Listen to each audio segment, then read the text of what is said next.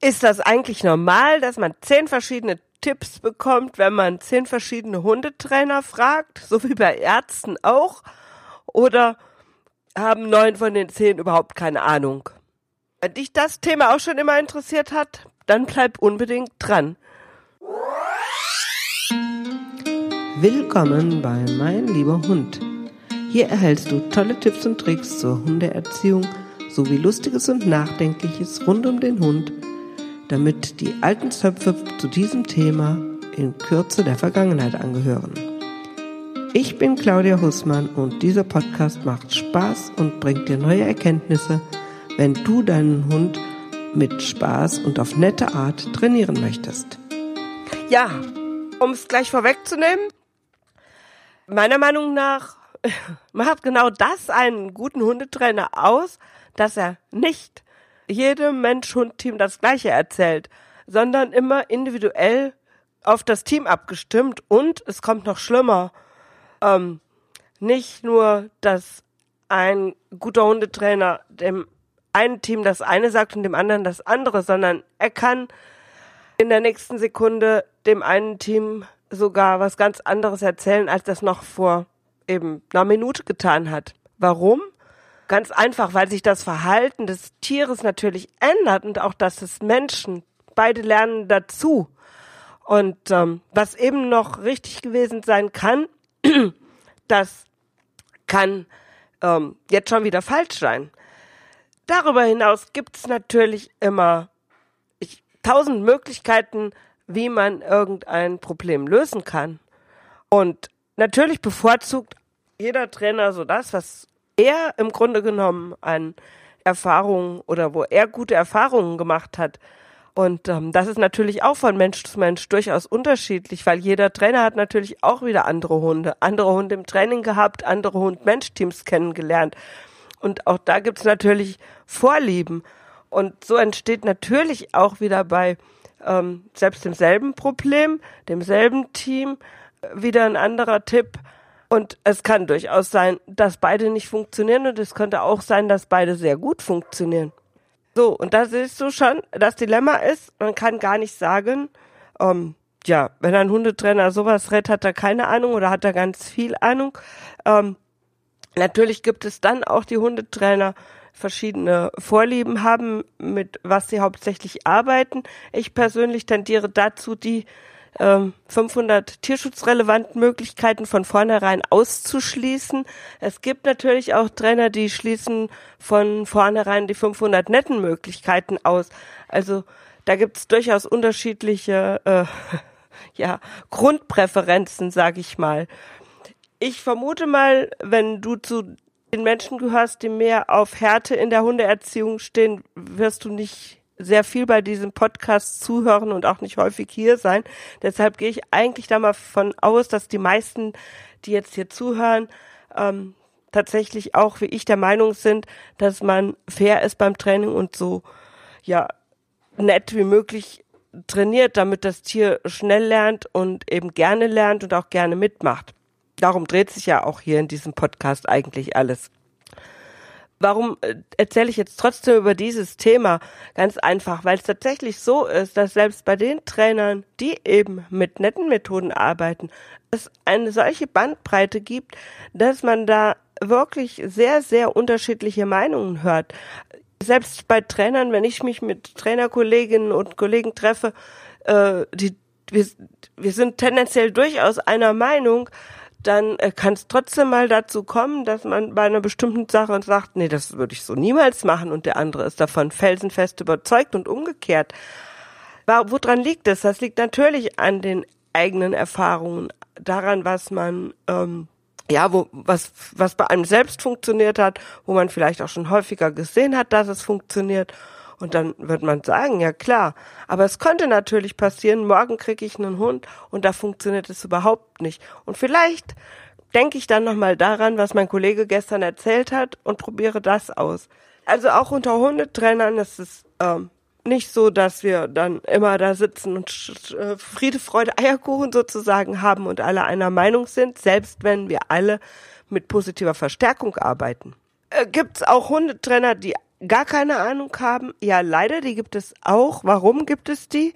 Hundetrainer ist kein Ausbildungsberuf. Das heißt, ich kann nicht irgendwo hingehen und habe einen bestimmten Lehrstoff und mache drei Jahre eine Lehre oder sowas, sondern im Grunde genommen gibt es ganz, ganz viele Angebote auf dem Markt, die ich wahrnehmen kann und da, die auch sehr unterschiedlich teuer sind und die auch natürlich sehr unterschiedliche Inhalte haben.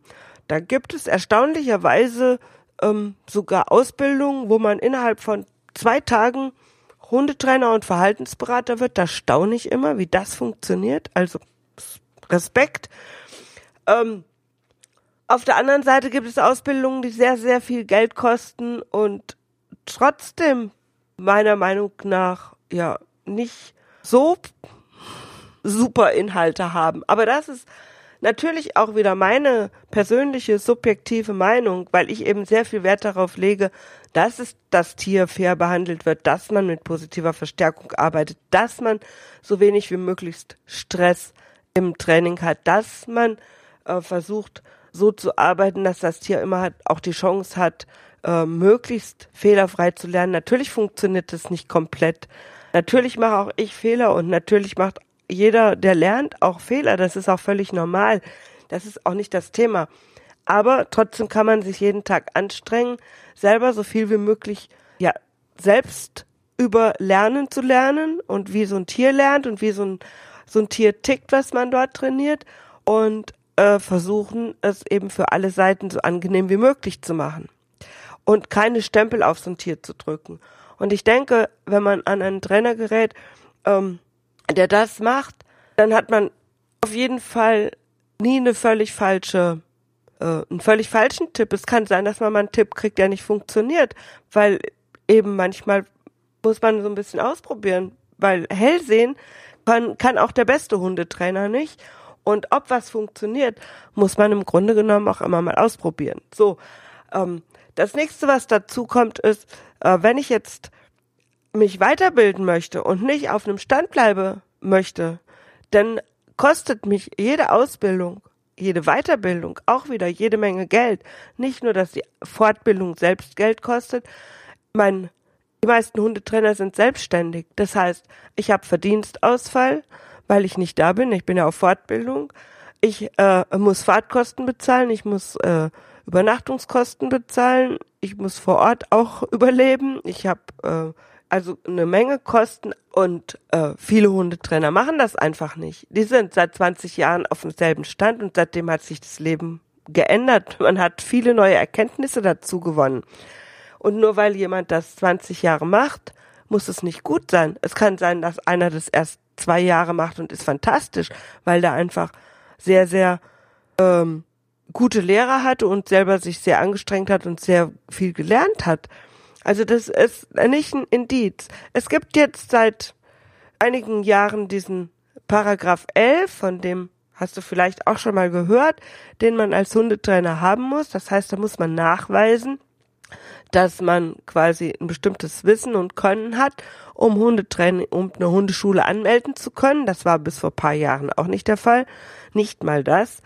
Jetzt ist das zwar der Fall, das Problem dabei ist, dieses Gesetz ist noch relativ neu und jedes Veterinäramt führt das so durch, wie es das, ja, vor Ort so für richtig erachtet. Das heißt, auch da gibt es keine Regel. Ähm, Im Grunde genommen ist das nicht ganz viel besser, als es vorher war, aber es ist ein erster richtiger Schritt. Deswegen, ich finde das auch in Ordnung, weil so eine Prüfung überhaupt schon mal eine Hemmschwelle ist, dass nicht jeder sagt, der mal drei Tage einen Hund gehabt hat, ach, ich mache jetzt mal eine Hundeschule auf, so war es früher, sondern dass man zunächst mal ähm, schon eine Prüfung ablegen muss, die kostet auch Geld und sagen muss, okay, das und das Wissen habe ich dann doch und so ein Basiswissen ist in der Regel, wird schon abgefragt. Aber auch das ist keine Garantie. Selbst jemand, der eine gute Ausbildung gemacht hat, wenn der dann auf diesem Stand bleibt und sich nie mehr fortbildet und sagt, ich weiß jetzt alles, ist das für mich kritisch.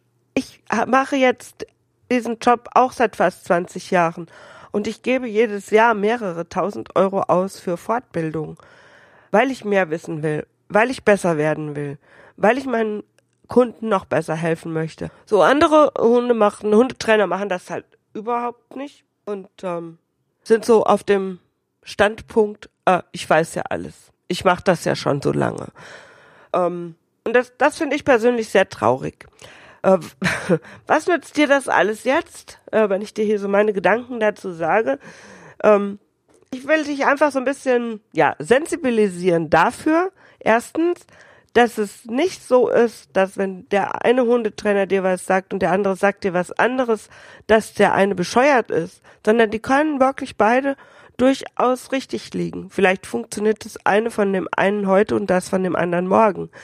Weil ein Tier ist morgen anders drauf und hat schon mehr gelernt oder ist einfach eine andere Situation als heute. Dann möchte ich dich dafür sensibilisieren, dass dieser, wenn da irgendwo steht, zertifiziert, dass das erstmal nichts zu sagen hat. Natürlich gibt es ein paar Zertifizierungen, wo man schon relativ sicher sein kann, dass das, dass diese Leute wirklich Ahnung haben. Ähm, dann ist auch das noch keine Garantie, dass sie es auch in die Praxis wirklich umsetzen können. Aber zumindestens äh, kann man schon mal äh, davon ausgehen, dass man da hingehen kann. Und dann gibt es andere Zertifizierungen, ja, die ich sehr in Zweifel ziehen würde, weil im Grunde kann jeder hergehen und sagen, ich bilde jetzt Hundetrainer aus. Das wiederum, äh, ja, würde funktionieren. Das ist halt leider irgendwie ein bisschen traurig, wenn ich jetzt sage, ich biete so einen Zertifizierungslehrgang an und mache mein eigenes Zertifikat, dann wäre das so. Von daher ist das auch keine Garantie. Also auch da möchte ich dich darauf aufmerksam machen. Und nicht mal in Paragraph 11 Genehmigung. Die müsste eigentlich auf jeder Hundetrainer, Hundeschulseite draufstehen, dass die da ist. Weil sonst dürfte der gar keine Hundeschule haben. Also da, da kannst du auch ruhig nachfragen, ähm, ob denn diejenige Person dann Paragraph 11 hat überhaupt.